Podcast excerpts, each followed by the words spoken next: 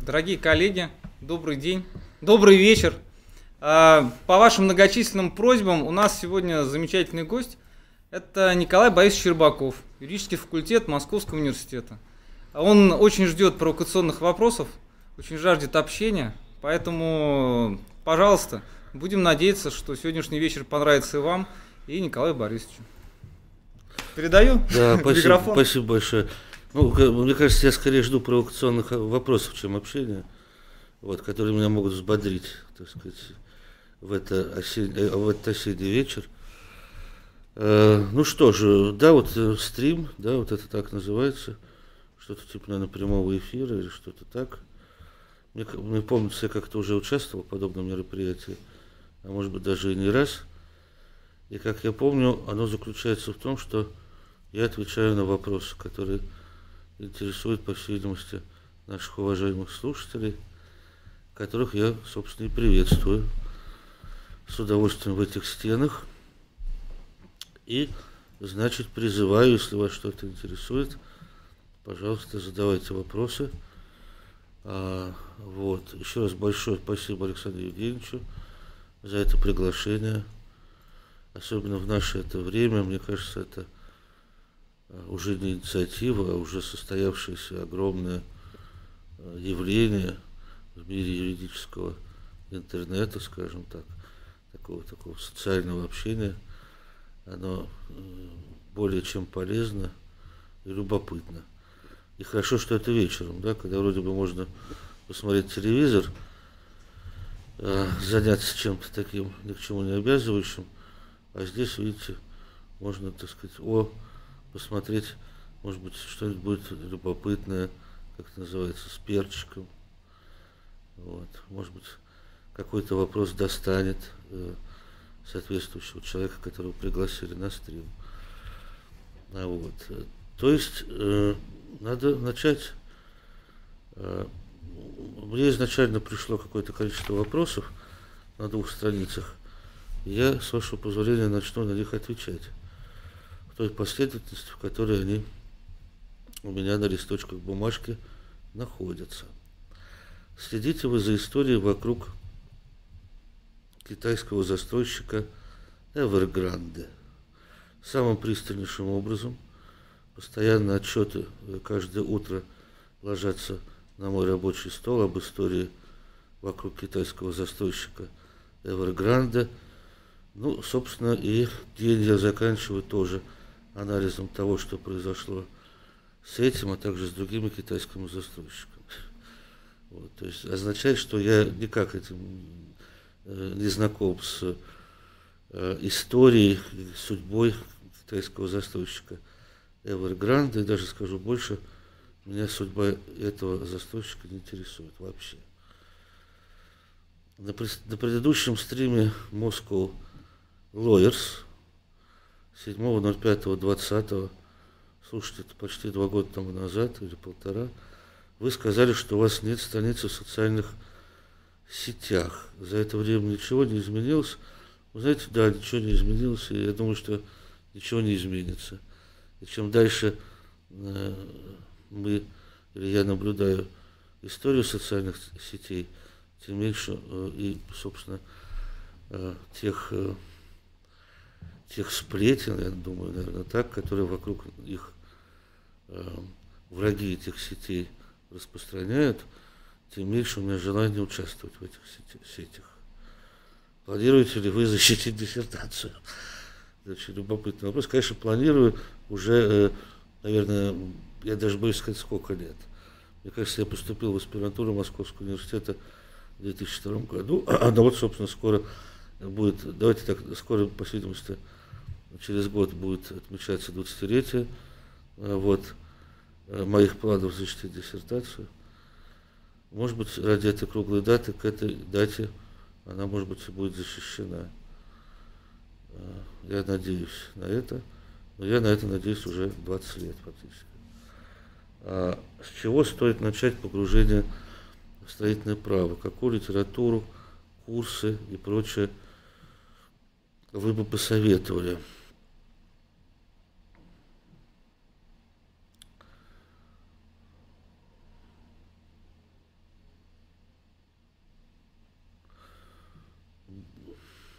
Я бы ничего не посоветовал, честно говоря. А, что бы я посоветовал, действительно? Очень сложный вопрос. Ну вот почитайте комментарии под моей редакцией, это будет не к ГК, к главе 37, это очень нескромно, но я боюсь объективно, это единственное, что, вот, что стоит посмотреть, чтобы ознакомиться с проблематикой. Собственно, может быть, там есть недостатки, их много. Вот сейчас готовится второе издание этого комментария. Мы попытались там э, и пытаемся какие-то недостатки устранить, которые были. Ну вот, мне кажется, этот комментарий, как некое первое погружение в проблематику, стоит рассмотреть. Что вам больше всего нравится в преподавательской деятельности? Такой вопрос задает один из слушателей. Мне сложно сказать, что. Я могу сказать, что мне... Э, нет. Надо переформулировать вопрос, чтобы э, попытаться на него ответить.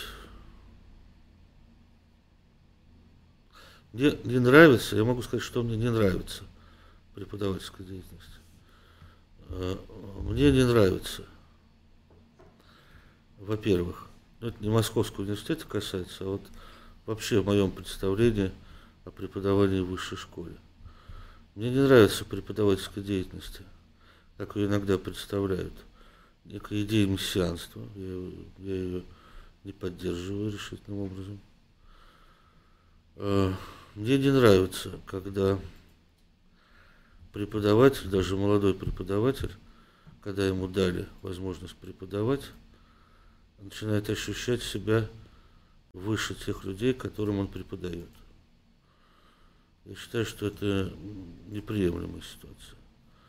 Я считаю, что преподавание – это прежде всего не место для людей с какими-то комплексами внутренними, которые на преподавании и на очевидной зависимости э, студента от преподавателя очевидный. Он, он ставит экзамен, преподаватель, все этого боятся, он может, э, так сказать, испортить жизнь студенту, безусловно. Так вот, я против, когда вот эта кафедра используется как э, компенсация каких-то внутренних комплексов. К большому сожалению, опять же, это касается не нашего университета, не Московского университета, но в целом в преподавании иногда идут люди для того, чтобы решить собственные проблемы. А, прежде всего, психологические, проблемы самооценки. И вот я полагаю, что а, таким людям не место в преподавании. А одновременно не место тем, которые они э, проводят все-таки какой-то дистанции между преподавателем и э, тому, кому преподает преподаватель. Я вот никогда не был в американских университетах, но э, говорят, что там преподаватели чуть ли не друзья студентов, они ходят вместе пить пиво вместе, они сидят на столе и и каким-то образом заигрывают со студентами. Вот я против этого, потому что это порождение, это следствие еще больших комплексов у человека, который этим занимается. А что такое? А преподавание это просто, на самом деле, если говорить серьезно, э, тяжелая, неблагодарная, э, сложная работа которая э, заключается в том, чтобы помочь человеку, который начинает изучать тот или иной предмет, познавать этот предмет, помочь разобраться в огромном количестве информации, помочь научить э, отделять серьезную информацию от несерьезной, серьезную литературу от несерьезной, полезную от э, порочной. И, э, конечно, э, э, попытаться помочь начать размышлять с помощью применения общенаучных методов познания. И вот в этом какой-то степени всякий раз, э, ну не всякий, всякий удачный раз, например, когда преподаватель или, например, даже я, например, уже сколько лет, уже 12, наверное, лет преподаваю в Московском университете и, например, изучая понятие обязательства, вот, э, процесс преподавания должен, наверное, в итоге выглядеть не как э, научение, а как совместное, совместное познание. В этом смысле удачный семинар, если он складывается, он интересен должен быть не только студентам, но и преподавателю, который, поскольку познание бесконечно, всякий раз в рамках семинара, обращаясь к какой-то теме, для себя открывает что-то новое. И вот, наверное, вот это нравится преподавательской деятельности, что график, э, как это называется, не график у нас, расписание, короче говоря, необходимость приходить в аудиторию столько-то раз дает возможность э, ровно столько раз, сколько я прихожу в аудиторию, э, идти по каким-то таким лекалам, которые или дают мне возможность. Я иногда иду по этим лекалам, иногда халтурю, потому что у меня плохое настроение или у меня куча дел, и это бывает.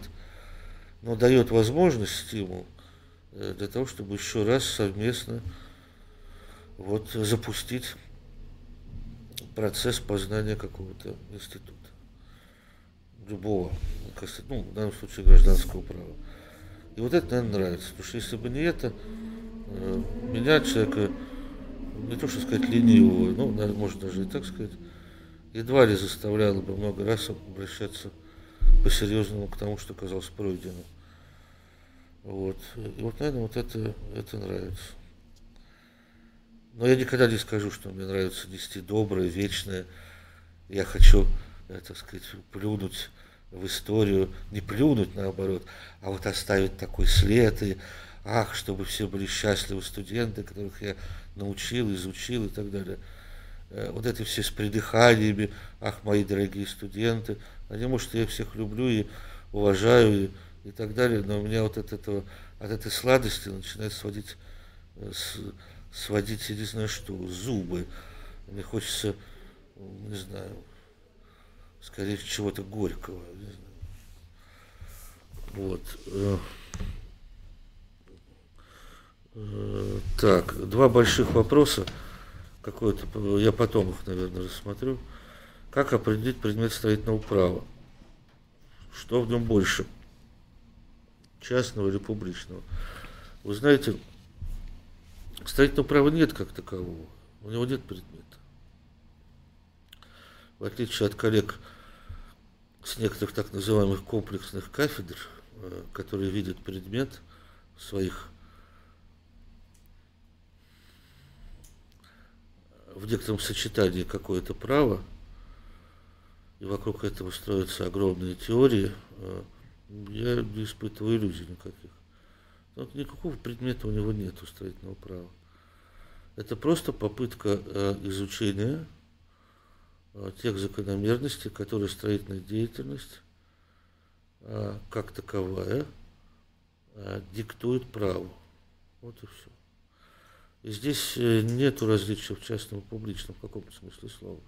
Это вот сплетение частного и публичного, но не имеющее никакого отношения к комплексным частно-публичным отраслям. Не отрасль и не вид науки нисколько. Вот, э, видимо, его сложность строительного права заключается в том, чтобы понять, ну, среди прочего, насколько публичное право, э, так сказать, э, и частное право да, э, сочетаются друг с другом в рамках целом правового регулирования. Но это одно из достаточно сложных, особенно для нас в России, вопросов.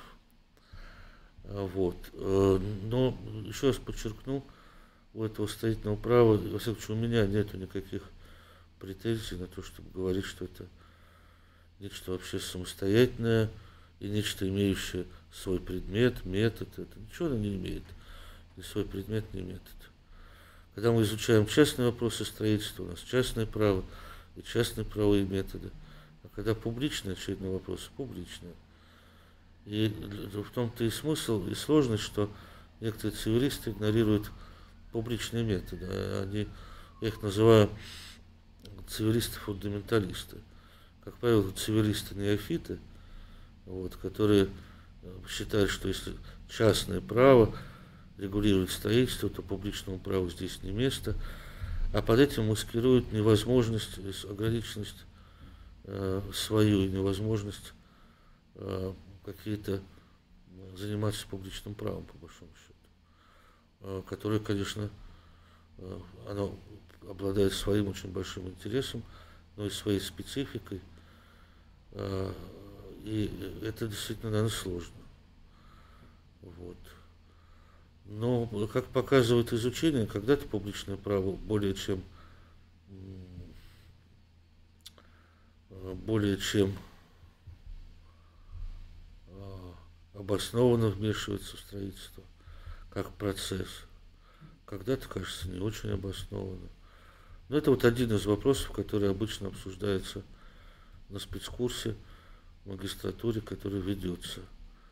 Это вопрос о соотношении частного и публичного строительства и то, как публичное право э, видоизменяет какие-то частно-правовые конструкции вот, в строительстве. Например, по субъектам. А, ну, тут дальше я уж не буду, наверное, а, каким-то образом продолжать. Что происходит в высшей экономике? Почему оттуда ушли многие талантливые пылкие цивилисты? В интернете много версий, но мы верим только вам. Э, вы знаете, я, честно говоря, не знаю. Причем не знаю по одной причине. Я сейчас скажу, наверное, и меня будут ругать, потому что меня это не интересует. Я прекрасно знаю людей, которые оттуда ушли. Многие из них мои товарищи, коллеги и даже друзья. И в разговорах с ними я этот вопрос не поднимаю. Потому что я, с одной стороны, понимаю, что это все к ним пристают с этими вопросами. Еще я не, не хватало, чтобы на какое-то, ну, наверное, не, так сказать, не то что на, больную мозоль, но э, я не хочу быть назойливым, потому что, очевидно, эти вопросы задавали очень много раз. Вот, это во-первых. Э, и поэтому я не хочу их задавать. А во-вторых, потому что, ну, если честно, это правда не очень интересно. Почему из высшей школы экономики кто-то ушел? Да мне, в общем-то, э, не интересует высшая школа экономики. Вот просто. У меня много других интересов. Говорят, что Андрей Михайлович Шелин, я все буду читать, уехал из России преподавать во Францию. Надолго ли это и какова настоящая цель поездки? Во-первых, это, наверное, вопрос к Андрею Михайловичу Шервинту, а не ко мне, откуда я знаю. Во-вторых, сегодня у нас была кафедра, Андрей Михайлович на ней присутствовал, поэтому э, вопрос тем более непонятен. Что бы вы изменили в действующем гражданском кодексе, если положение э, ГК, которое вас просто бесит?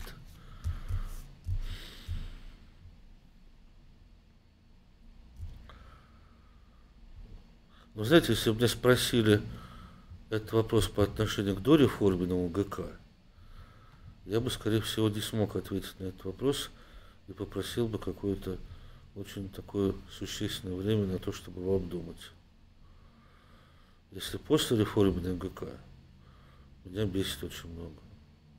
После реформы МГК.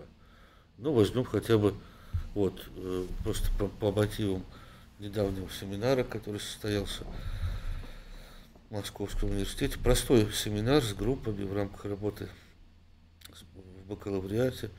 И вот тема уступка права требования и 384 статья Кодекса, посвященная возражениям должника а, против требований цессионария, теперь после реформы гласит, что незамедлительно после получения уведомления о, о состоявшейся уступке должник обязан сообщить цессионарию о всех известных ему возражениях против требования цессионария. Ну, мне кажется, даже вся юридическая общественность, я помню, проводились круглые столы после появления этой нормы, была просто в ужасе и в шоке.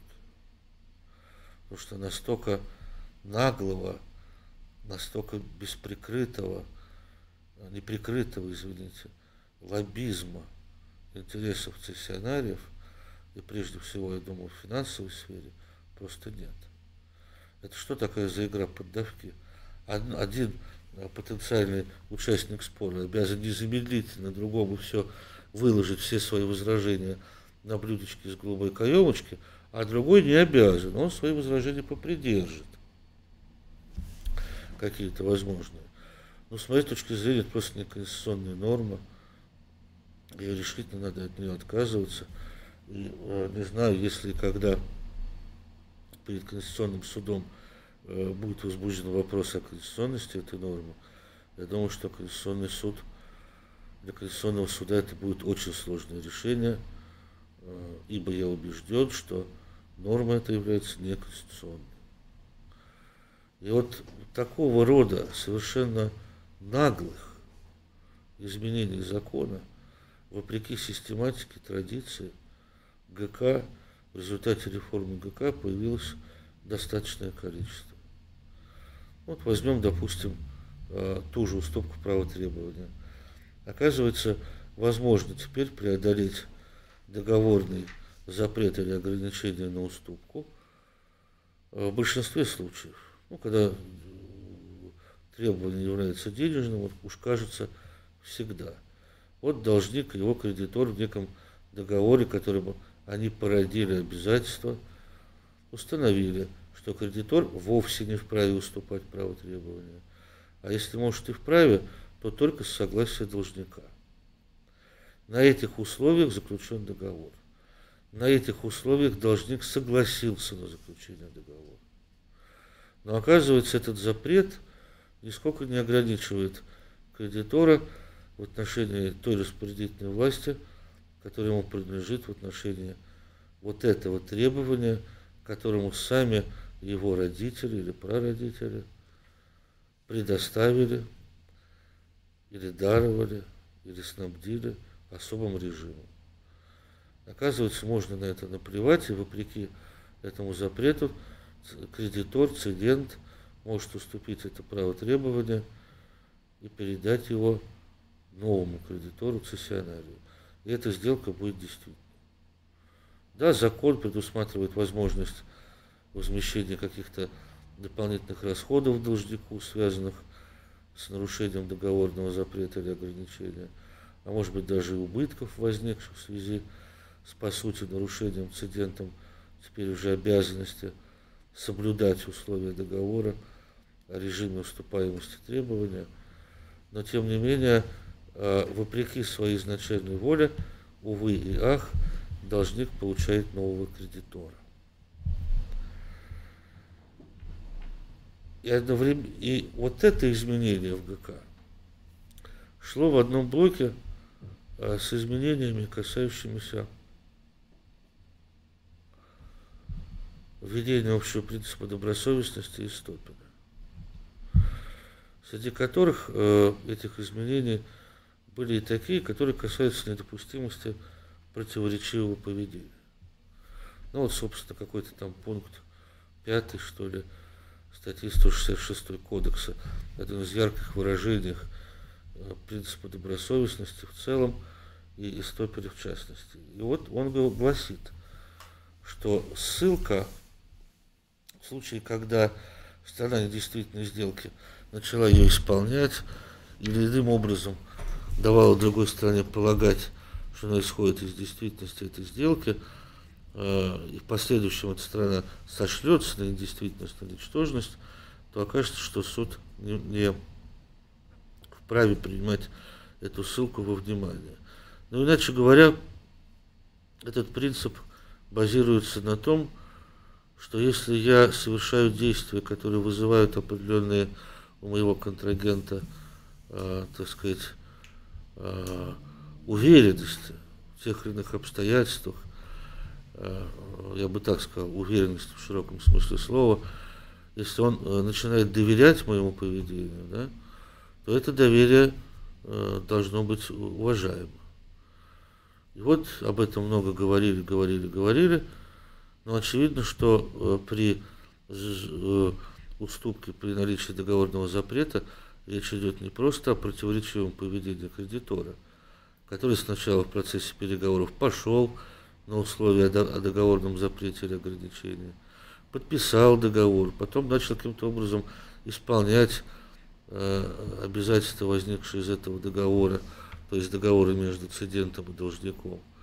А потом, и таким образом давал основание полагать, что он исходит из действительности этого, в общем, выговоренного, безусловно, должником, особого режима уступаемости требований, возникших из этого договора. А потом самым коварным образом он вдруг уступает, и никакая добросовестность не работает. Вот это двойной стандарт в праве, который в гражданском, в частном неприемлем абсолютно. Двойной стандарт. То есть, когда мы хотим, и нам это выгодно, мы применяем доктрину Истопель. Но вообще-то, если, она, если доктрина Истопель, вообще принципы добросовестности, поведения сторон, э, если вот этот принципу противоречит э, действительность э, сделки цессии, совершенной вопреки договорному запрету и ограничению, то мы просто забудем о принципе добросовестности. А, это коварная, э, нечестная, несправедливая конструкция. И меня она бесит. Э, это то, что мне сейчас пришло в голову, но, э, к большому сожалению, подобных примеров в после реформенном ГК стало очень и очень много. Очень много. И в этом смысле, если в целом, с моей точки зрения, оценивать итоги этой реформы, то они более чем неоднозначны. Это я так очень мягко говорю. Очень мягко. И к большому сожалению, я так, так э, жалею, никогда не думал, что это случится. Э, у меня было огромное количество ну, э, кодексов, да, вот, и мне все время дарили вот эти кодексы издательства «Статут». Она мне все каждый год дарила несколько экземпляров просто гражданского кодекса издательства «Статут», простого ГК, который был принят, э, так сказать, ну, я имею в виду, принятие которого закончилось частью четвертой. Это настоящий ГК. Как, как его мыслили, задумали, сделали люди, которые, э, ну, являются цивилистами с большой буквы, собственно наши учителя. Э, ну, прежде всего, Евгений Алексеевич Суханов, э, вот, Александр Львович Маковский, Царство ему небесное, ну и многие-многие другие. Да, к сожалению, многих уже нет. Э, вот. И целью которых было прежде всего не навреди. Не навреди. Если есть сомнения в какой-то норме, подожди ее вводить в кодекс. Это очень серьезно. Мы ее потом введем, если она будет нужна. Ну так вот, э, я никогда не думал, что у меня никогда не окажется экземпляра чистого кодекса, вот, который войдет в историю. В историю войдет не эта реформа, вернее, она войдет в нее, в эту историю, я убежден, не в однозначном виде. А вот тот кодекс, который был создан сразу после слома советской экономики, советской политики – и был создан, является, с моей точки зрения, ну, одним из таких кристальных образцов вот такой цивилистической мысли, того кодекса, не испещренного этими поправками, э, которые даже иногда все содержат грамматические ошибки. Посмотрите. Вот просто что там написано. Когда часть слов сокращена, точка, стоит точка в середине предложения, просто часть слов – то есть а говорить о каком-то реально юридико-техническом уровне этого документа просто не приходится. Так вот, того кодекса у меня не осталось он, они все истрепались, и в итоге я их сжигал в камине истрепанные. Вот, ну и досжигался. И у меня теперь есть только вот этот кодекс испорченный. У меня ощущение, что это, как же я, я даже в статут пошел, говорю, ребята, дайте мне кодекс. Может, у вас на складе завалялся. Я, к сожалению, не завалялся. У меня нет ни одного кодекса чистого, настоящего. Это очень жалко. Но я прошу прощения, я, наше, содержание нашего разговора зависит от ваших вопросов. Э, поэтому вот каковы вопросы, таковы ответы. А какие книги по цивилистике читать молодым, начинающим юристам? Дайте совет, пожалуйста. Ну, вы знаете, я с удовольствием дам совет, он традиционен. Наверное, каждый да, может ответить на этот вопрос. Э, преподаватель. Э, это, наверное, Иосиф Алексеевич Покровский. Основные проблемы гражданского права. Помимо этого, я вам посоветую начать с любых работ Михаила Михайловича Агаркова, э, особенность которая заключается в том, что он дает себе труд сложнейшие вопросы изложить просто и доступно. Я не считаю, когда, я не считаю, что когда человек пишет э, некий труд, очевидно, своей волне, и у него получается один абзац на полторы-две страницы, и ты продираешься сквозь эти дебри, что это достоинство. Почему? А почему, почему, собственно, не подумать о читателе? Не то, что упростить изложение, но реально сложно изложить просто вот, э, без каких-то красот языковых и наукообразных. Но вот этим славится вот Михаил Михайлович Агарков. Ну и мне кажется, э, конечно же, э, надо прочитать, ну и начать и почитать с трехтомника гражданского права Победоносцева. Всю современную литературу надо читать последнюю часть. Надо начинать с этой классики. Почему Николай Борисович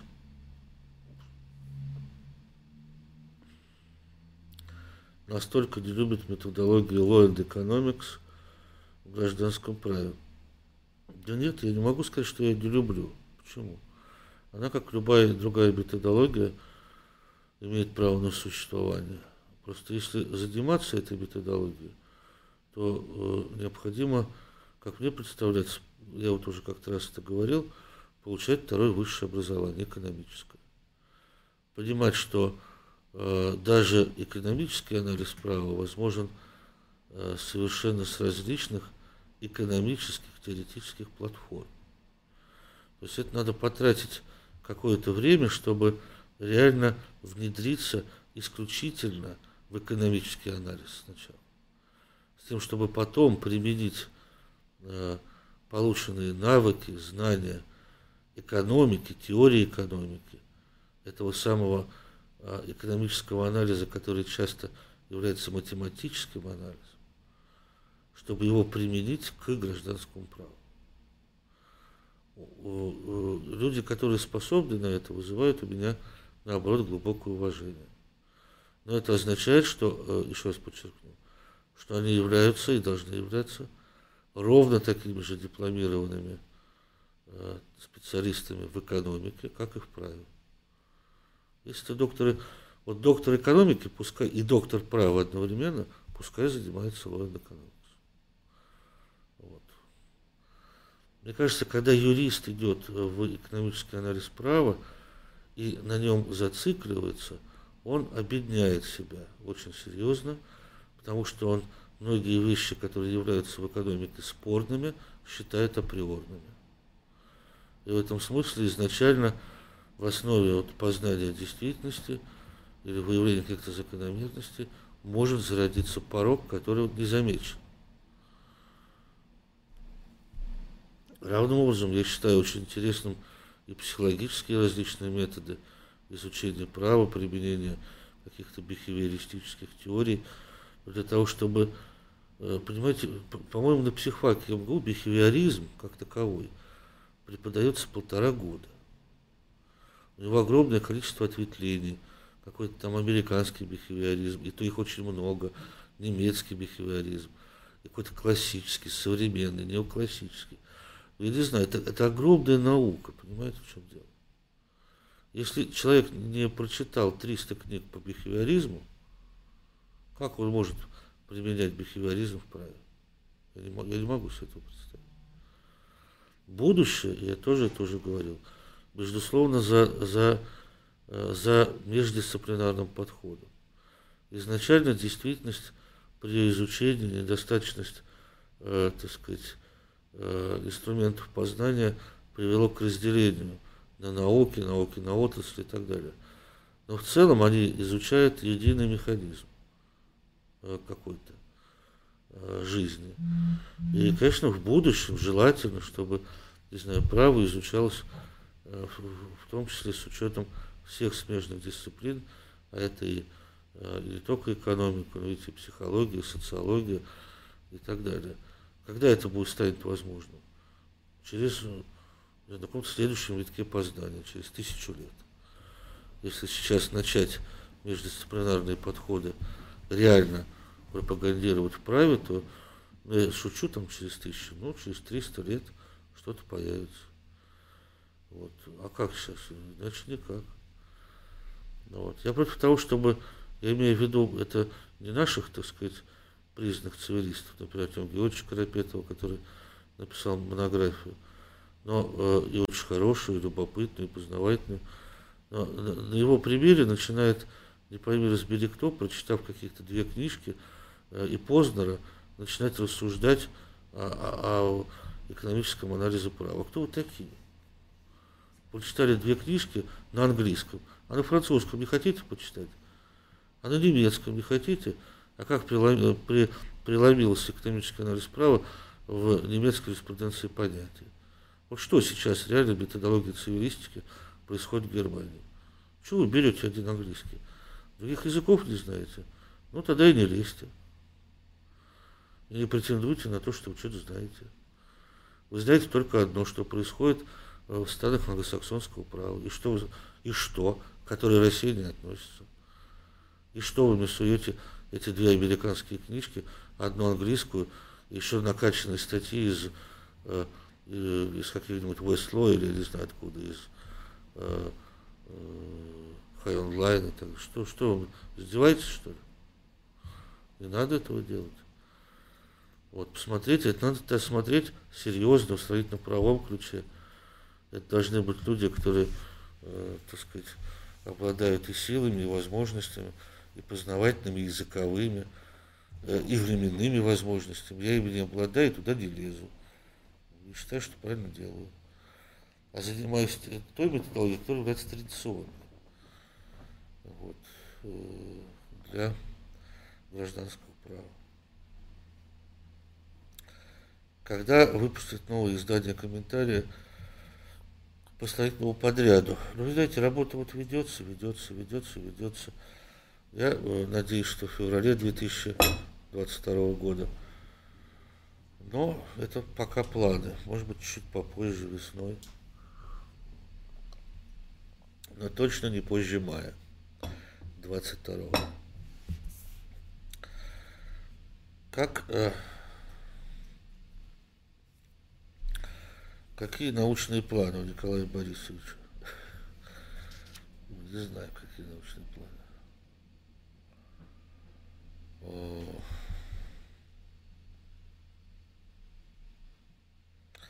Может, потом отвечу на этот вопрос. А скучаете ли вы по работе в аппарате Высшего арбитражного суда? Разработка обзоров и прочее. Вы знаете, нет, на это не скучаю. Я благодарен, что этот период в моей жизни был. Я ему очень много обязан, но всему свое время. И, видимо, исторически так получилось, что вот время э, этого прекрасного учреждения и, главным образом, управление анализа обобщенной судебной практики прошло.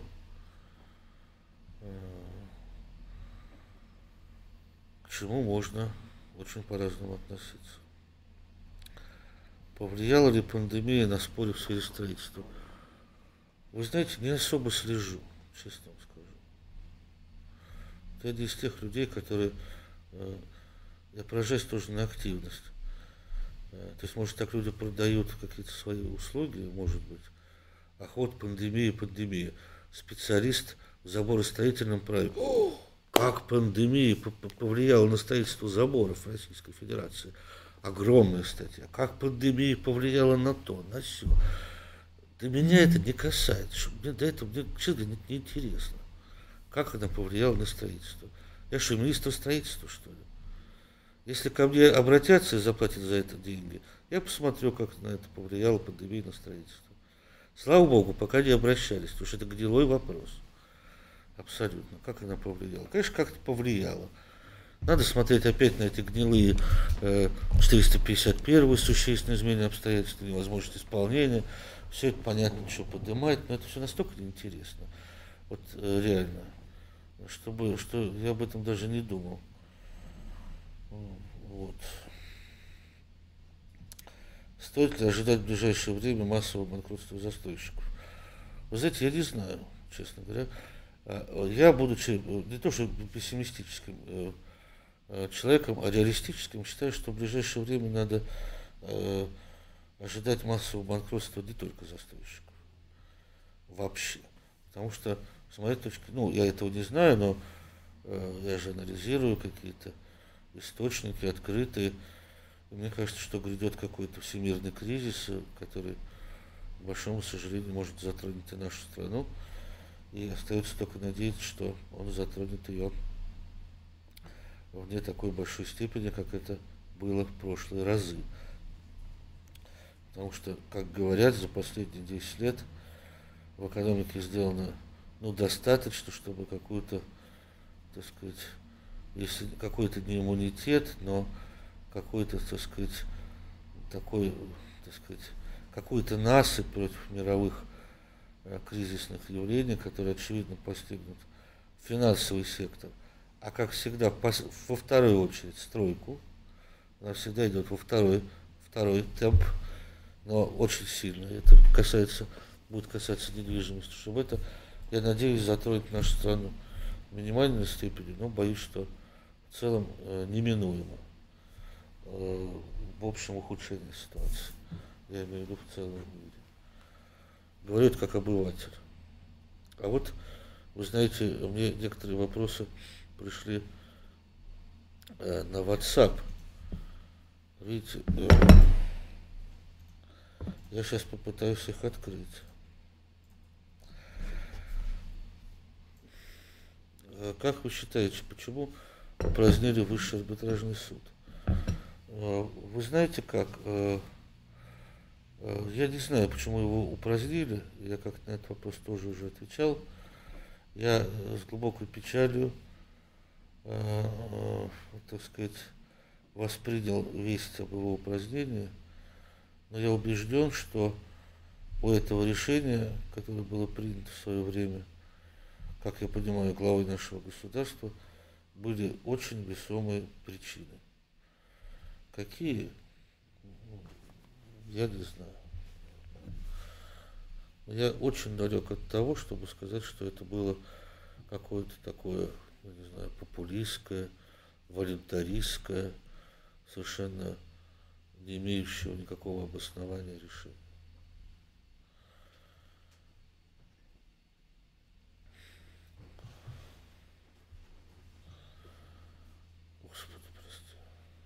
Вот начинаются вопросы по праву. Это я очень люблю.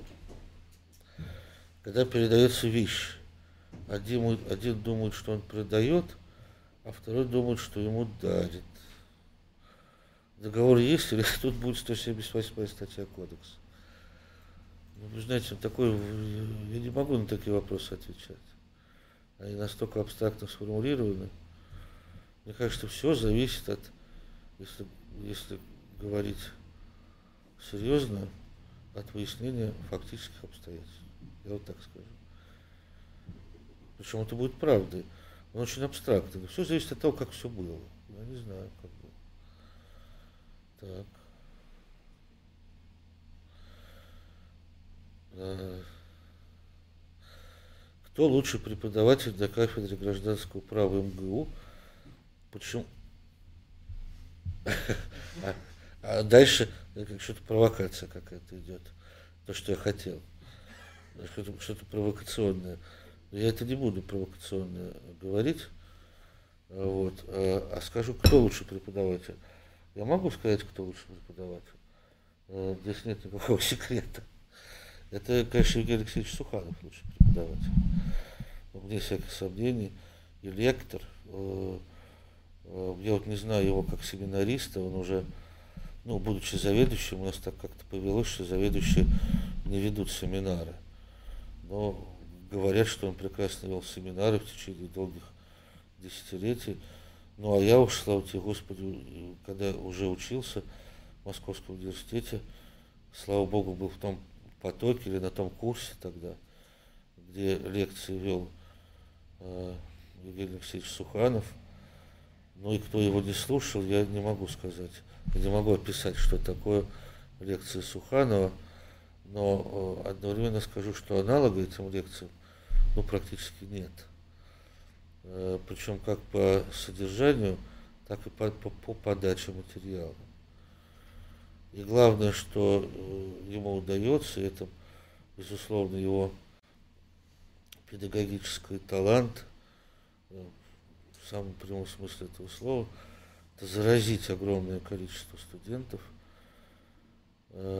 материалом и заинтересовать гражданским правом с тем, чтобы студент потом пошел и э, повнимательнее относится к семинарам по гражданскому праву, почитал литературу э, и, в общем, стал э, зараженным, вот, я скажу, цивилистикой.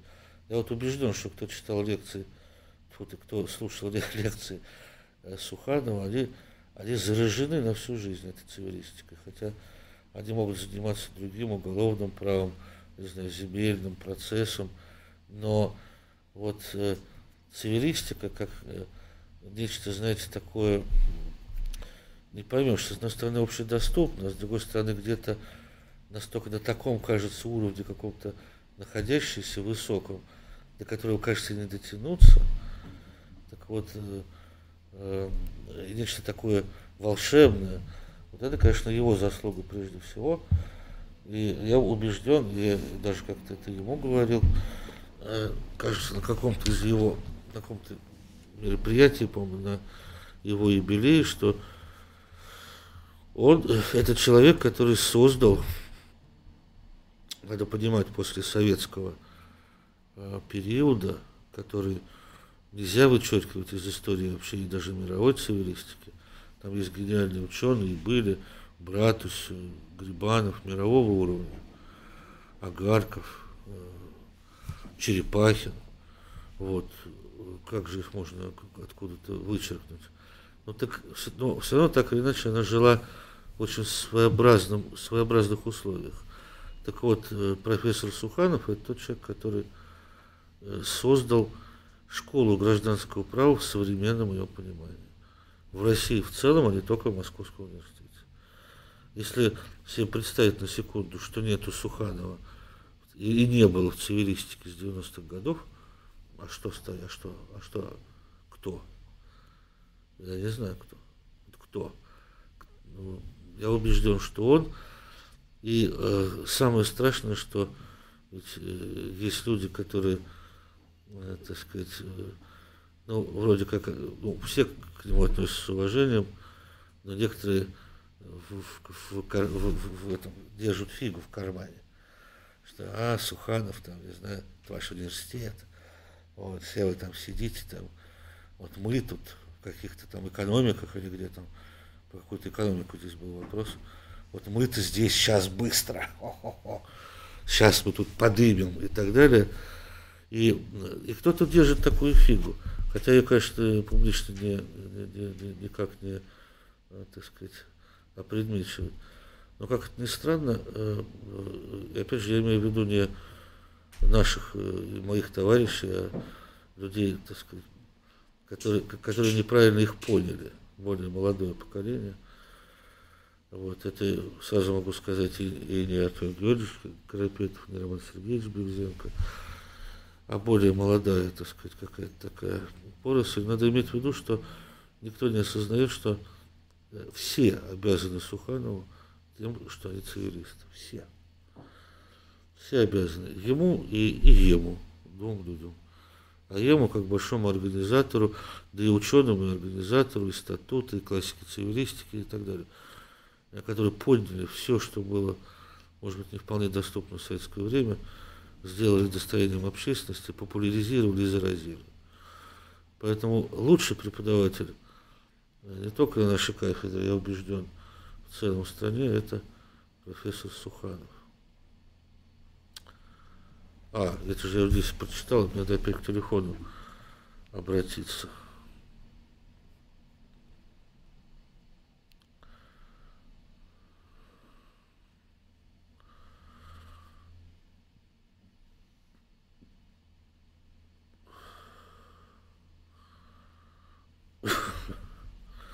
Так.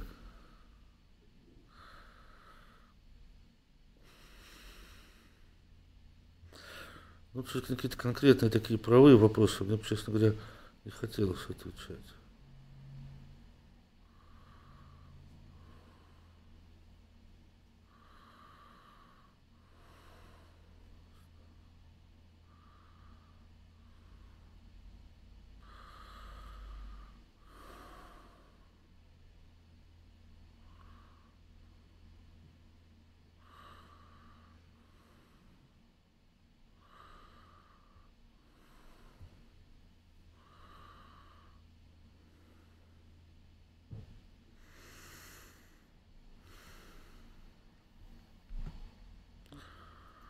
Кому бы вы посоветовали выбрать академическую стезю?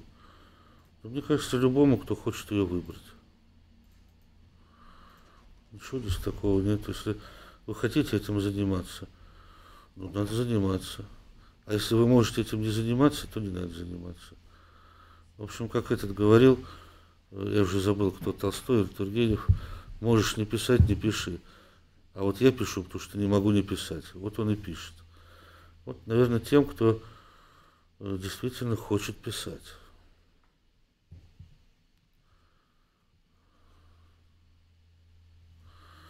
Скажите, как научиться говорить, используя юридические термины, и как запомнить то, что прочитал, если не понимаешь, о чем речь, а, при, э, обсуждение с преподавателем не помогает.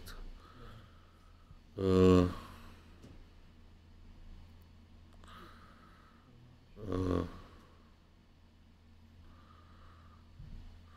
ну, наверное, конспектировать, мне так кажется. Мне кажется, конспектировать пытаться э, соответствующую литературу. И главное, не переставать читать и конспектировать. И тогда со временем, с этим трудом, мне кажется, придет э, и вот какие-то эти навыки использовать юридические термины. И, собственно, э, вы начнете запоминать то, что прочитали. Это, кстати, вообще нормальный, главный, наверное, исторический такой метод да, научения, конспектирования. Студенты конспектируют лекции и конспектируют литературу, я смотрю, которая задается на, на семинарские занятия. Я смотрю, там вот какие-то конспекты, люди что-то там подчеркивают. Мне кажется, вот это самое главное. Так, ну что, э, каких-то действительно пару провокационных вопросов здесь осталось. Э, пару провокационных. Пару э, сугубо философских. Я, честно говоря, сейчас не готов на них ответить. Ну вот, например, известны ли вам формы присвоения, которые не могут быть сведены, не могут быть сведены к приобретению права собственности? Э, дискуссия о формах собственности как юридической категории исчерпана. Я, я сейчас не готов так обсуждать это. Вопрос очень интересный, но что-то сейчас не очень.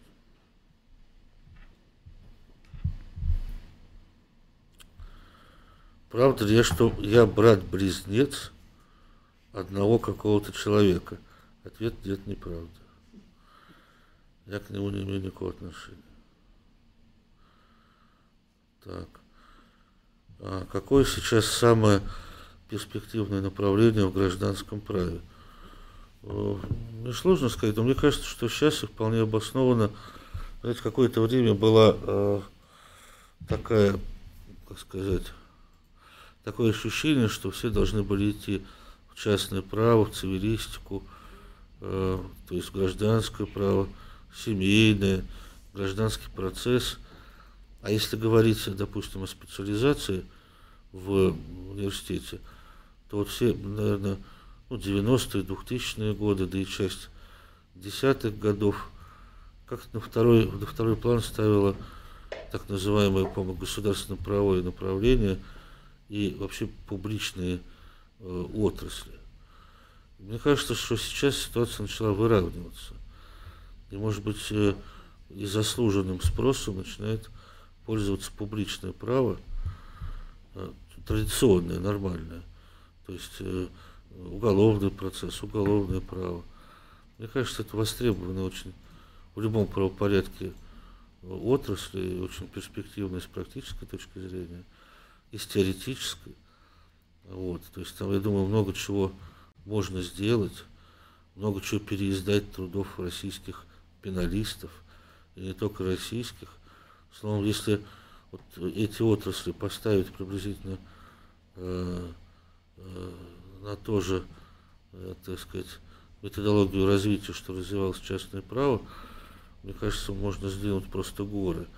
Поэтому я бы сказал, что сейчас частное право немного ну, уступает, да, ну, в хорошем смысле этого слова публичному праву.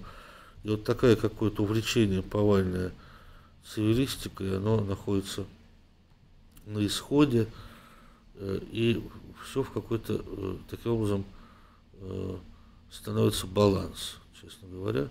Я этому только рад. Потому что и уголовный процесс, и уголовное право интереснейшие дисциплины, просто интереснейшие.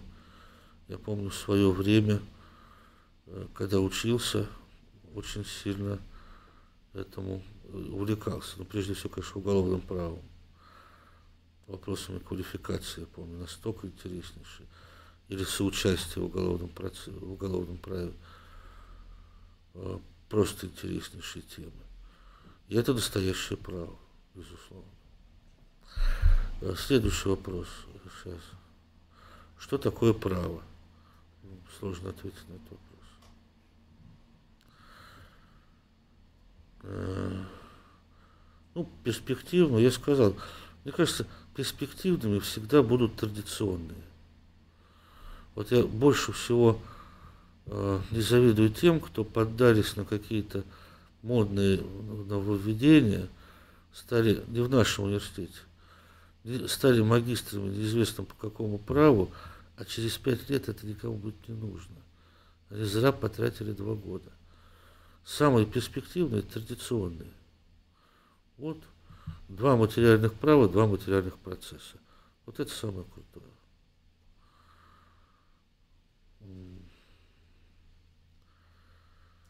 Какой самый интересный кейс в вашей практике? Какой самый интересный кейс?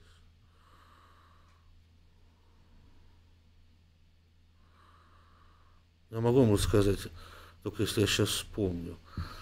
Э, одно дело я разбирал в качестве третейского судьи, подрядное дело. Это было в процессе реформы.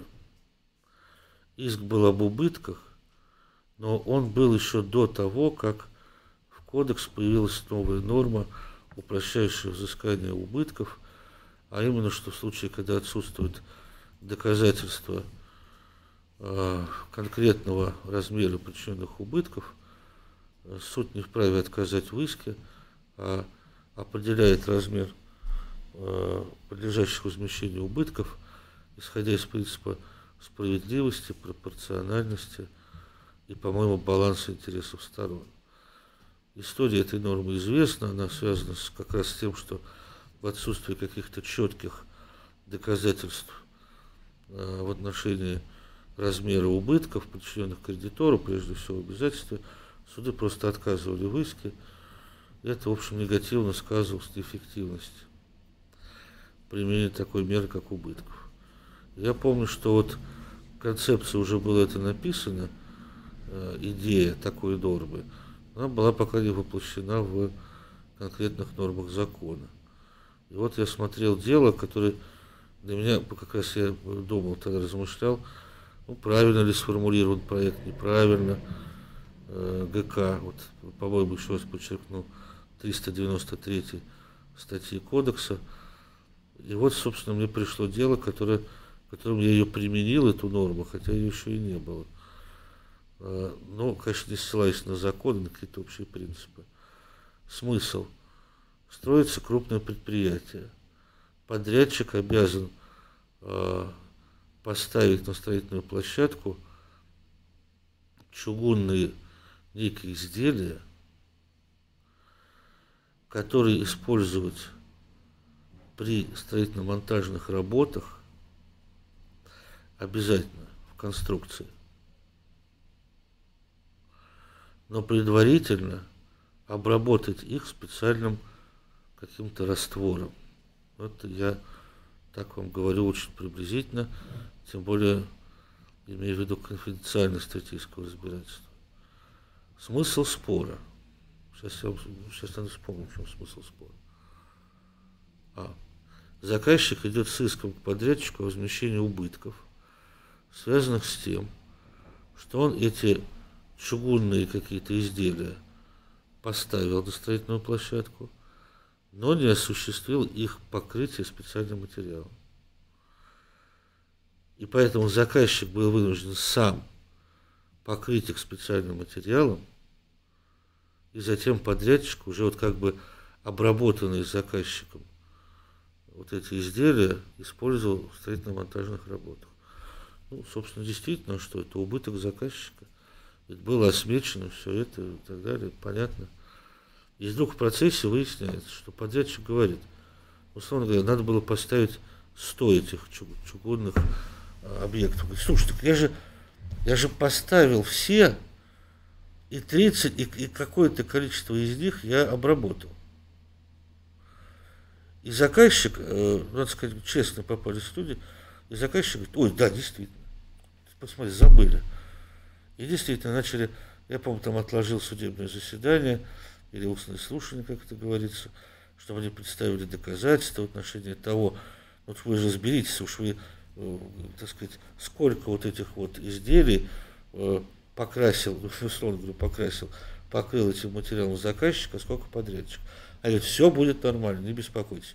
Мы запросим наши какие-то там подразделения, эти подразделения нам дадут всю информацию, ну, я откладываю на две недели, и через неделю при возобновлении устных слушаний задаю вопрос сторонам, ну что, вы представили требуемые доказательства? Они говорят, вы знаете, неизвестно мы подтверждаем, и на самом деле в переписке, из переписки сторон следовало, из других материалов, уже представленных, да и стороны это не отрицали, что изначально при формулировании требований заказчик ошибся, указывая, что он обработал все эти отливки.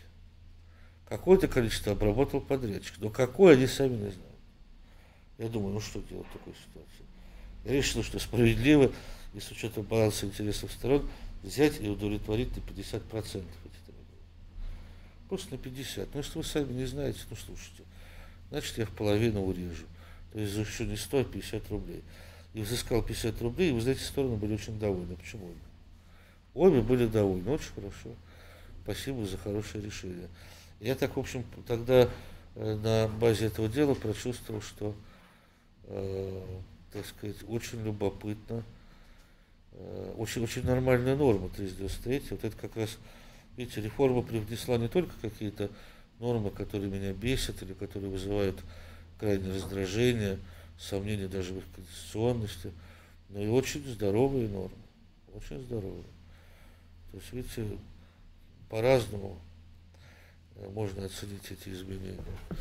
Ну а так большая часть интересных дел связана, конечно, была техническими деталями, с фактическими обстоятельствами, и с какими-то сложнейшими вопросами применения права, толкованием норм закона или условий договора, а вот с исследованием фактических обстоятельств.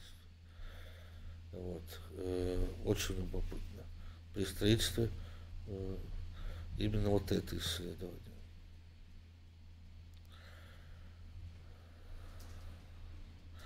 Какая тема для исследования в сфере строительного права обладает достаточно новизной для исследования? Э, вы знаете, мне кажется, что все.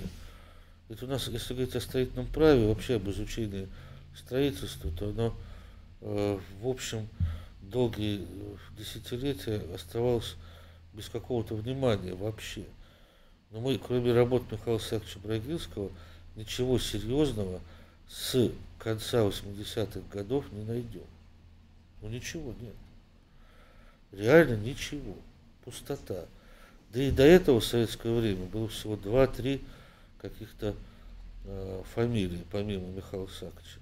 Нельзя сказать, что этот вопрос был очень сильно, так сказать, э, популярен, изучался, и были какие-то дискуссии, э, куча конференций по строительству в Советском Союзе. Их не было.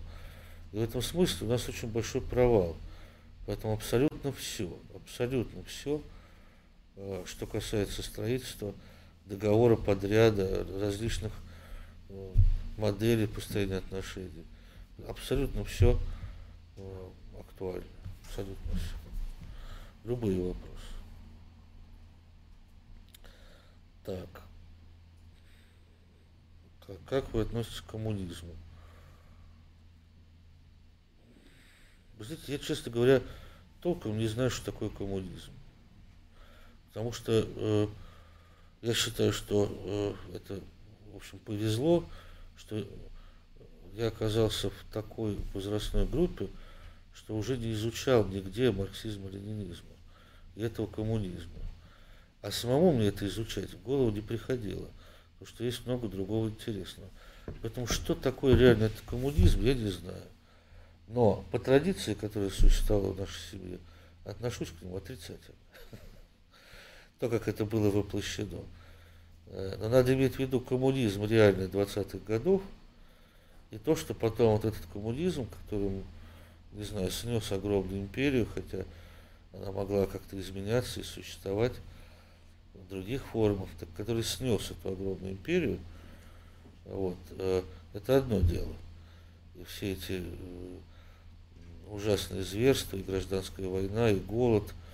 А другое дело, что потихоньку этот самый коммунизм был нашей страной, у которой огромная история, тысячелетняя. Хотя это и молодая страна, переработан в то, во что всегда наша с вами страна и превращалась. Опять в империю. Чего не строил, все получится империя. Строит коммунизм, получится империя. Все равно, которую Сталин, в общем-то, э, создал, да, которая реально мало чем отличалась по своим интересам геополитическим и прочим от Российской империи.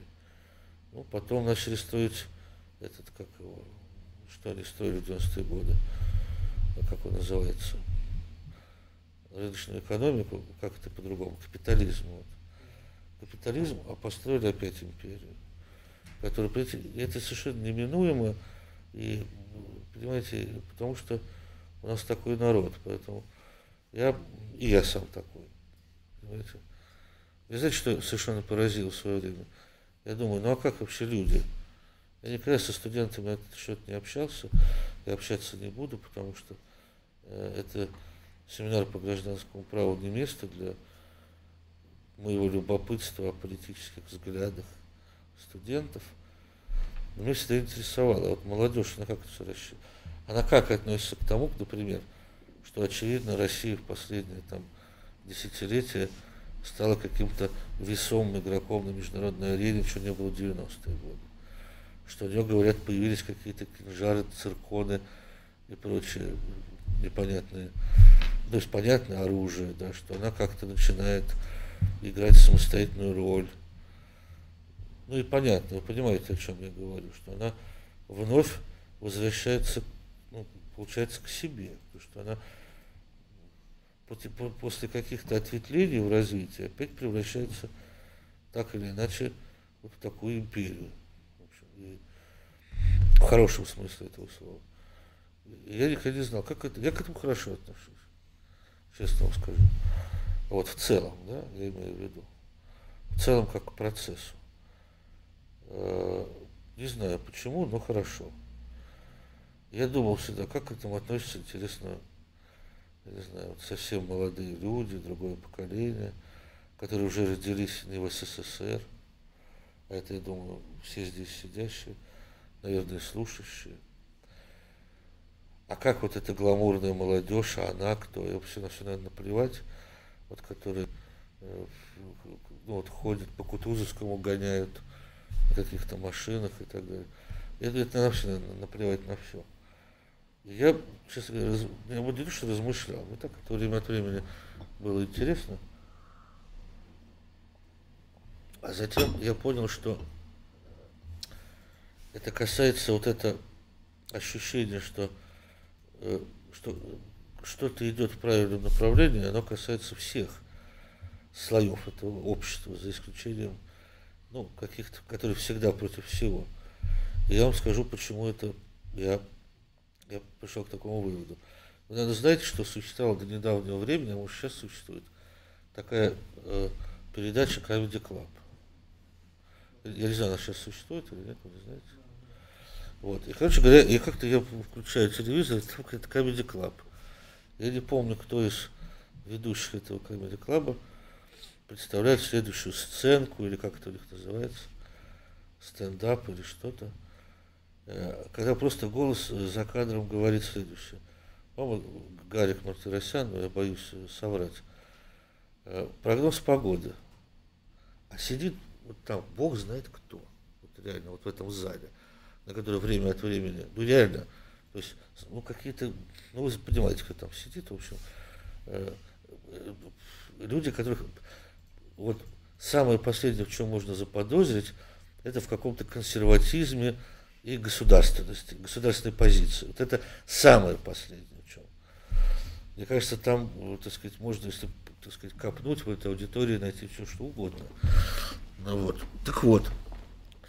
И вот среди вот этой аудитории, совершенно, так сказать, оторванно, если говорить серьезно, мне кажется, от всего, звучит следующее. Звучит следующее. Знаете, что звучит? – а, вот это прогноз погоды.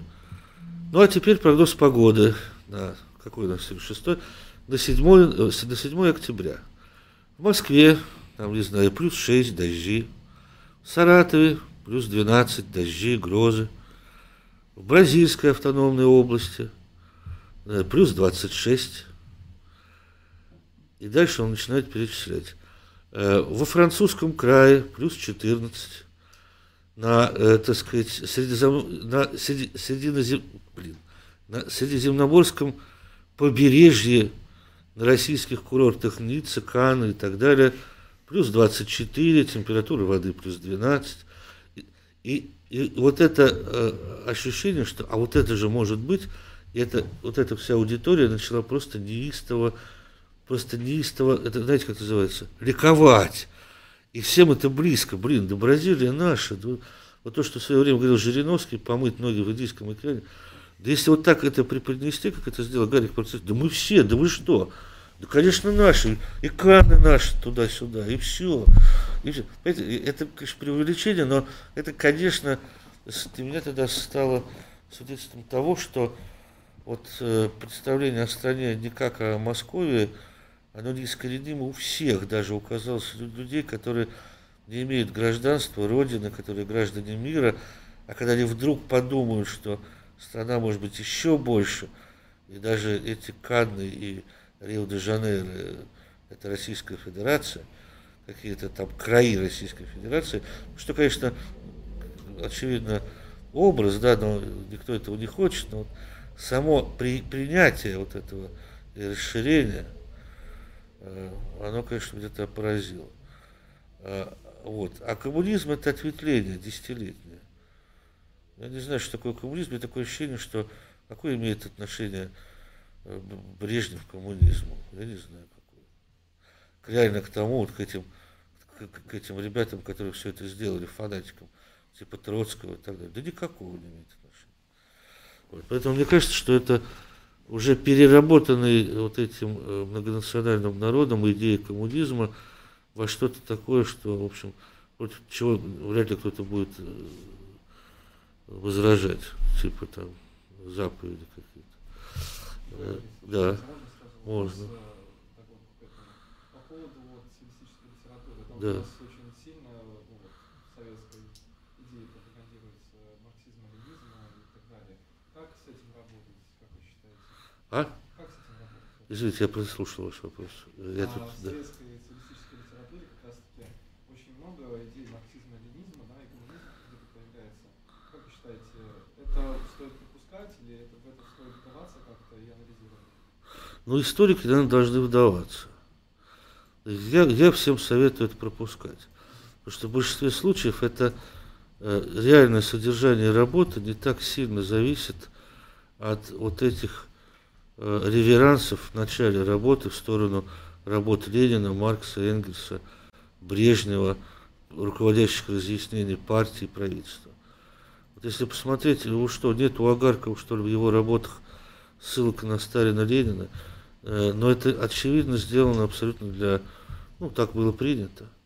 И его содержание, работа обязательное право, едва ли, не знаю, его анализ там, ну, хотя и достаточно беглый, э, того, что такое секундарное право, несогласие с этим, э, никак не связано ни со Сталином, ни с Лениным, а связано с простой цивилистикой. Поэтому для большинства работ я полагаю, что э, серьезных работ ну, это не имеет значения. Для части имеет, особенно для работ 20-х годов, наверное. Ну, и это, прям- это имеет свой исторический, я бы сказал, особая историческая изюминка. Там какого-нибудь магазинера в этом контексте почитать или еще кого-то. Поэтому э, я бы вот так сказал. Э, Так, что ж тут еще? Как отношусь к коммунизму? Плохо. А, как ваше мнение по поводу того, что много адвокатов защищают не правовую сторону, а манипулируют судом? Не знаю, что вы имеете в виду. У меня вот такой информации нет, что огромное количество адвокатов манипулируют судом, а правовую сторону игнорируют. Может быть, вы правы просто, но я, я такого не знаю. Будет ли в России единый гражданский процессуальный кодекс? Вы знаете, не знаю, я вот этим не занимаюсь, это скорее к процессуалистам. Э, Как вы относитесь к construction education? Есть ли перспективы для развития в России? Вы знаете, я отношусь к construction education самым э, положительным образом и считаю, что за именно за адъюдикацией будущее разрешение строительных споров всюду, которое должно заменить, вообще-то говоря, третейское разбирательство по разрешению строительно-подрядных споров. Э, Смысл э, Совета по адъюдикации или комиссии как альтернативного разрешения споров в строительстве исходит из того, что в строительстве, как ни в каком другом договоре или в процессе, я имею в виду в судебном процессе, в процессе разрешения спора, не имеет такое значение э, э, фактические обстоятельства. Главное, что должен сделать судья, адъюдикатор, это понять, что произошло. А вот вы себе представьте, что объект стоит 5 лет, цена стоимости объекта 10 миллиардов долларов, как атомная станция, а, спор возник на третьем году строительства, учитывая, что проектная документация, рабочая документация, исполнительская документация, переписка составляет, не знаю, в этой комнате не поместится. А либо если она оцифрована, то это, она огромный представляет собой объем. Спор возник в отношении, к примеру, качества работ, которые уже в настоящий момент являются скрытыми и выполнены были год тому назад. Знаете, что за год случилась настройка? Как вы думаете рассматривать суду этот спор? Без установления фактических обстоятельств разрешение спора невозможно. Как установить, как реконструировать. Но суд это ни один третейский не может. В таких сложных, тем более трансграничных спорах строительного подряда. Поэтому возникла идея адъюдикации, когда тот, кто, кто будет в последующем разрешать строительный спор, а это не только юрист, но и инженер, это совет, находится на строительном проекте с допроектной стадии. Вот эта тройка участвует во всех переговорах, она участвует в согласовании договорных условий, она участвует в рабочих совещаниях, еженедельных, ежемесячных, ежедекадных э, на строительной площадке. Она знает, что такое строительная площадка. То есть это люди, которые живут с этим проектом.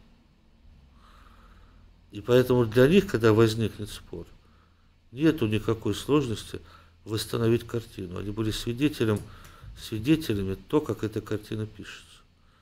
Они сами создатели. В этом смысле Э, главная задача, которая часто оказывается неразрешенной, а стороны поэтому неудовлетворенные, адекватная реконструкция того, что произошло на строительной площадке, адекватное установление фактических обстоятельств разрешается. Это, эта задача разрешается. В этом смысле все, что остается, это, собственно, дальше работа по оценки этих обстоятельств, придачи того или иного юридического значения этим обстоятельствам, толкование договора и примиримого права и разрешение спора согласно примиримому праву. Вот для этого нужен, нужны инженеры и юристы, абсолютно междисциплинарный подход. А, и в этом смысле а, я убежден, что именно за этим будущее, а не за какими-то там людьми, которые впервые увидели, о, что, что, где, где, стой, стой. Так, вышки в Северном море, Норвегии, нормально, а он всю жизнь в Гонконге. Да, сейчас разрешим, вопросов нет. Э, иск на сколько? На 300 миллионов долларов? Да, 300 миллионов нормально. Вот где будем сидеть, в Гонконге или, может, уже в троечке-то? В Гонконге или, может, поедем туда, на место? Это же любимая тема вот по строительным спорам. Э, состав арбитража надо на место. А на место надо как? Э, это будет не бизнес, это будет первый класс, это будет пятизвездочная гостиница, это двумя-тремя вертолетами они полетят на строительную площадку, им там будет все показывать, они короли, они почувствуют себя чуть-то не президентами, вершителями судеб. Э, и так объездят все страны. А что они увидят на этой площадке? Да ничего. Они в первый раз в жизни видят. Поэтому, конечно, любой арбитраж строительный, он страдает тем, что он, конечно, не в состоянии в полной мере э, э, оценить и установить то, что произошло. Вот что. Что делает э, часто сторону неудовлетворенным решением спора. Ну и согласитесь, возьмем какой-нибудь вопрос. Спор об уступке права требования. Да мне плевать на все обстоятельства. Это абсолютно цивилистическая тема. Вот мы будем рассуждать перешло, не перешло, возникло из того, судьба дополнительных прав. Это абсолютно, вот здесь юристы купаются, как, так сказать, э, в своем, так сказать, море, в своем океане. Они, они здесь, как это называется, ну, реально короли, короли в этом море. Вот. А тут надо, к сожалению, знать сермяжную правду жизни. Это касается еще одного вида споров, если так серьезно этого и, конечно, перевозка. Вот. Если кто-то скажет, что он знает перевозку, э, вы врете. Никто не знает перевозку. Э, никто. Э, этим надо так же, как и строительный подряд, на самом деле. Потому что это завязано на, на очень сложной технологически, логистически построенной системе, без представления о которой и без общения со специалистами, в которой юристу делать нечего. То же самое, юрист без инженера – без общения с инженером строительства, это очень ущербная категория. Вот. Поэтому я очень люблю, когда представителями в третейском разбирательстве являются не юристы, какой-то приходит заполошенный, вот дело, да, что, бумажки, что... А когда приходят технические специалисты, я вправе разберусь без вас, ваших советов не нужно, как что толковать и, и, и так далее. Я сам юрист, а вот помочь составу арбитража с технической стороны дела, я обращаюсь к экспертизе, когда сами, когда главный технолог является представителем, что вообще должен представителем быть юрист? Представитель подрядного спора. Ну что, он меня будет праву, что ли, учить?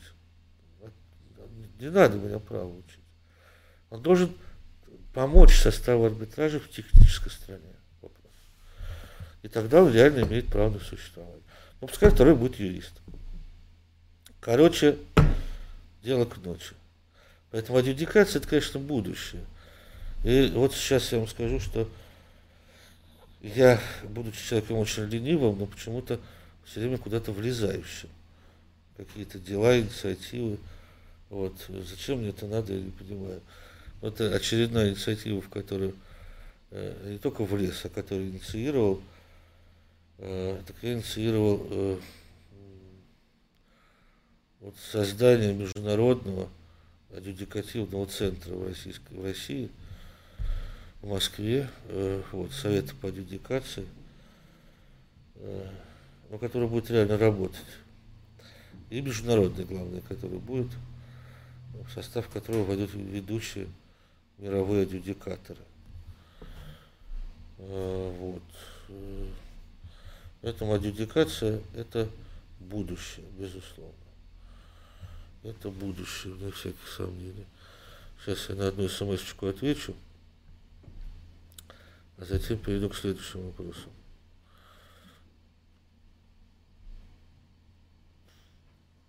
Достоящий сейчас. Есть в России региональные правые школы? Сейчас, секунду. Сейчас. А, вот. Может ли адвокат по уголовным делам со временем стать цивилистом? Э, вы знаете, не знаю. Я вот рассказывал в свое время, э, не мне, а всем нам, Анатолий Егорович Якубов, э, выдающийся и преподаватель, и теоретик уголовного права, он говорил, что цивилист может стать пеналистом, а пеналист цивилистом не может стать. И сам он заканчивал э, кафедру гражданского права, а потом жизнь повернулась так, и блестяще заканчивал – что долгое время был, по-моему, председателем Верховного суда Чеченской ССР. А потом уже пошел преподавать в Московский университет. И я вот ему верю. Вот цивилист может стать пеналистом, а вот может, а пеналист вопрос. Я в этом не уверен. Вот. Но я не настаиваю. Вообще все возможно. Есть ли в России региональные правовые школы – если да, то какие чувствуются ли, насколько в этом деле централизована страна в этом отношении? Я думаю, что она не должна быть централизована. Но исторически, понимаете, мы, знаете, что понимаем под школами? А где вообще право-то преподают сносно? Это называется школа. Исторически они возникли, эти школы, в Москве, Санкт-Петербурге, Казани, Ярославле, благодаря Евгению Алексеевичу Крашениннику. А Екатеринбург, благодаря миграции туда петербургских и московских профессоров, там же Черепахин преподавал, и он, собственно, создал, я сказать, что это школа. Вообще Черепахин Московский университет, что э, говорить здесь. Он просто, он просто, по всей видимости, был таким талантливым преподавателем, что вокруг себя создал, создал какую-то плеяду учеников, которые вообще понимали и знали, что такое право, и вот до сих пор воспитали, видимо, таких екатеринбургских цивилистов, которые просто могут, умеют преподавать. Сказать, что это какая-то отдельная школа, я не думаю.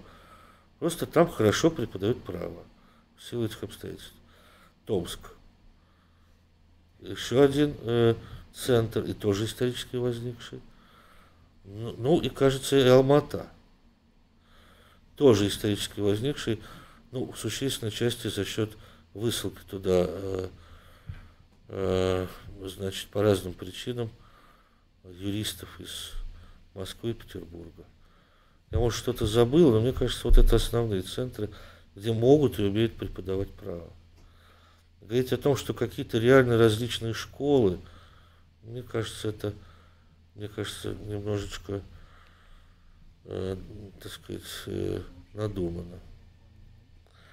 Позиции разные, но у нас, знаете ли, на кафедре разные позиции у разных преподавателей. Что должна вся кафедра придерживаться какой-то позиции в отношении природы, я не знаю, чего, природы, ну, блин, э, ценных бумаг, а если ты это не придерживаешься, ты не в московской школе. Я думаю, дело намного в другом, в традициях заложенных э, воспроизведения преподавательских кадров. Так, если, да, почему вы пошли в преподавание? Э, да вы знаете, как-то понравилось. Э, работал я в суде высшем арбитражном, и весьма успешно, с большим удовольствием. Э, и параллельно стал читать лекции судьям, ну и практикующим юристам. И понял, что если этим заниматься серьезно, то это, в общем, интересно. Вот. И, и вот так и ушел оттуда и пришел в преподавание на наш факультет, о чем не жалею. А наоборот, э, рад, что такое, такое решение в свое время принял. Конспектировать лекции. Ну, знаете, я бы конспектировал, но здесь у каждого своя методика. У каждого как-то, как ему удобнее, выбирает. Мне кажется, чей, э, как какая-то внутренняя Монголия, подождите. Честно ли заниматься абстрактным теоретическим правом на фоне сообщений о пытках, коррупции в судах? Это ваша внутренняя Монголия? Это что такое, типа э, иммиграция внутренняя, что внутренняя Монголия? Вот. Вы знаете как, я вам скажу. Вообще, вообще, э, видимо, тщетно вообще чем-либо заниматься. Потому что мир ухудшается, а не улучшается. В целом. В целом становится все хуже и хуже. Понимаете? Э, то, что вы говорите, э, можно ли заниматься ну, абстрактно правом, да еще и преподавать студентам на фоне сообщения о пытках. Я вам это скажу. Это же можно было бы задать вопрос – 20 лет назад, 40, 140, 240, 540, а, а на фоне инквизиции э, можно было заниматься вот этими всеми, баллонская школа, а здесь, понимаешь, всех режут. Вот просто эти сидят и смотрят, как там режут людей. Как эти, как эти женщин, э, ведьмачек якобы, э, они как-то их, как-то сказать, блин, их кладут на костер, так нельзя сказать, как это сказать по-русски их не кладут, а как... В общем, их, их э, сжигают. Вот. вот их сжигают. Что творилось в Испании. А ведь там тоже какая-то школа достаточно, я так понял, серьезная была вот это средневекового права в контексте, так сказать, ну, переработки римского права и так далее. Э, и что? И так всегда. Она всегда жизнь несправедлива, и мир это несправедлив. И наряду с чем-то высоким всегда существует низкое. Существуют пытки, существуют убийцы, насильники, существуют негодяи в правоохранительных органах. Но это они не сейчас существуют, потому что у нас такая система плохая, страна идиотская, и народ ужасный. Это всегда было, есть и будет в любом правопорядке, в любом государстве. Что вы думаете, в Америке этого нет? Да выше крыши. В других в европейских странах, да бога ради. Всюду одно и то же. Вот. Э, ничего такого, какой-то справедливости в мире нету. В большинстве случаев все несправедливо. Люди голодают, умирают, их убивают, а, а богатые люди платят и, скрываются от ответственности. Ну что вы говорите? Вот. Э, один человек уйдет от налогов, сядет на 10 лет, а другой сворует десятки миллиардов и, и будет на всех плевать. О чем вы говорите, когда существует общепризнанные офшоры? Ну что, о чем говорить? Все построено на коррупции. Да, что? Все государство, любое. Вот, поэтому вы правы, но это в целом можно сказать. Да, все ужасно. А вот. Какой-то степени. Чей Крым? Ну, на это что-то есть традиционный ответ. Крым наш, я вот это скажу. Так, может ли гражданское право так, быть не строго федеральным? Точно нет.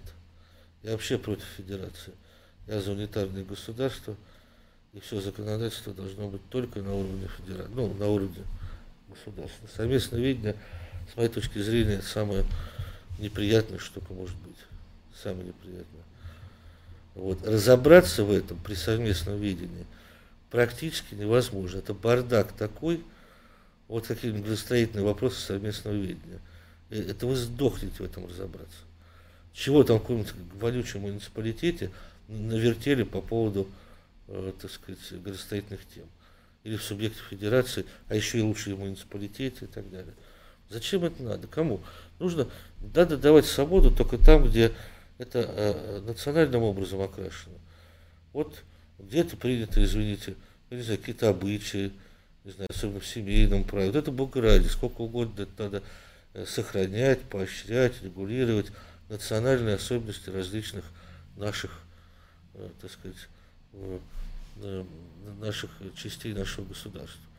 В этом смысле всякие национально-культурные автономии, чего хотите, э, и как хотите, языки и прочее. А что касается, в общем, экономики, все должно быть только, только на уровне государства, верховного, скажем так. А, по каким книгам лучше изучать римское право? Ну, это вопрос к Андрею Михайловичу Ширину, к другим специалистам по римскому праву. Я, честно говоря, не знаю. Этого, э, ну, то, что вот рекомендуется обычно, начинать на Новицкий, Перетерский, я думаю, все это. Как вы относитесь к табличке о Сталине в ГЮА? Честно говоря, не знаю, о чем речь. Э, не знаю, не могу сказать ничего об этом. Никто не знает, это уже как табличка Сталина. МГУА.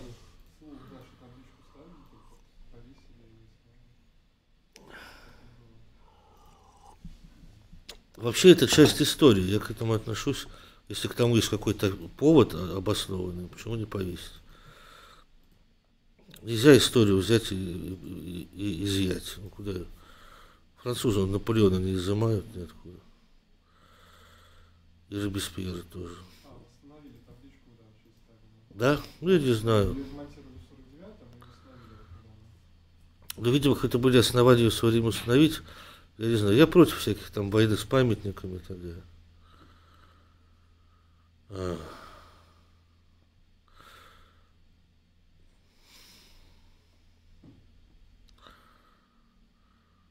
а есть ли у коммерческого права в России возможность стать самостоятельным и получить э, собственный кодекс.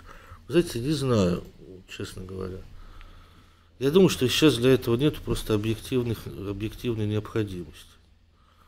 Если она появится, может быть, и, и да, но мне кажется, э, исторически уже пошло государство по другому пути, и поэтому естественным образом э, появиться необходимость в коммерческом кодексе уже не может.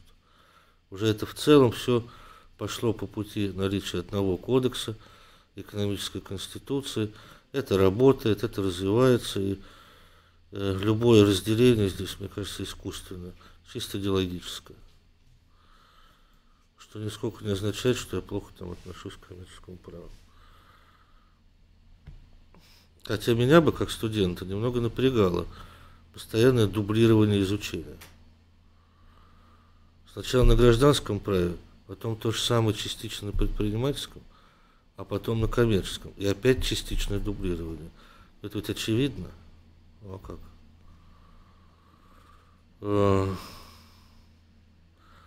имеют ли оценки при дипломе значение при трудоустройстве? Я не знаю, я думаю, что по, по большому счету нет. Я думаю, что так при прочих равных может быть имеет значение красный диплом, но вот конкретные оценки, я думаю, не имеет значения. Ну вот вроде и все. Я пропустил несколько супер провокационных вопросов. Вот. Но по той причине, что не нашелся быстро, что на них ответить. А. Вот. Не нашелся что-то что-то ответить. А задайте какой-нибудь вопрос, чтобы... Э, это я к слушателям еще есть буквально две минуты чтобы я ответил на этот вопрос так, чтобы мы позитивно с вами завершили нашу с вами дискуссию. Кто-нибудь может мне задать вопрос? Потому что надо как-то закончить наше общение воодушевляюще, а, а мне ничего не приходит. Ну что, кто какой-то вопрос позитивный? Ну-ка. У меня был вопрос про карьерные ошибки, которые юристы никогда нельзя допускать. Как бы вряд ли его можно назвать позитивным. Ну, в общем, а, есть расхожее мнение, как бы, что нужно учиться не а, на примере успехов, а на примере неудач. И, скажем так, какие ошибки действительно нельзя совершать юристу, чтобы его карьера была успешной? Не знаю. Я не знаю, я не знаю. Давайте три качества хорошего юриста. Сейчас, я знаете, что скажу? Перед этим я скажу вот ужасную вещь провокационную. Э, Сейчас я вам скажу. Я думаю, что если юрист будет думать о карьере, о том, как совершить ошибку или нет, это первый шаг к провалу. Первый шаг. Не надо никогда этого продумывать. Надо идти на ту работу, которая вам кажется адекватной вашему интересу и вознаграждению за труд и какой-то вклад в целом, не знаю, в развитие общества. А там уже идти фу, и ну, смотреть по ходу пьесы. То есть, собственно, надо приобретать соответствующий опыт работы в коллективе и так далее. Думать о карьере. Мне кажется, если вы будете думать о карьере, вы, то есть не вы, а вообще никто никогда не сделает. Они не думают. Просто живут и делают, ее делают, не думая. Просто идешь вперед, как, как бульдозер, и, и работаешь. Поэтому вот я убежден, что это все от лукавого. Все эти теория карьеры, как нам сделать, как, скажите три слова, как нам стать успешным. А, ну как же, вот же. Надо, надо сказать, сделать то, все, и все будет прекрасно. Зарплата у вас будет сразу огромная, вы сразу будете партнером в юридической фирме.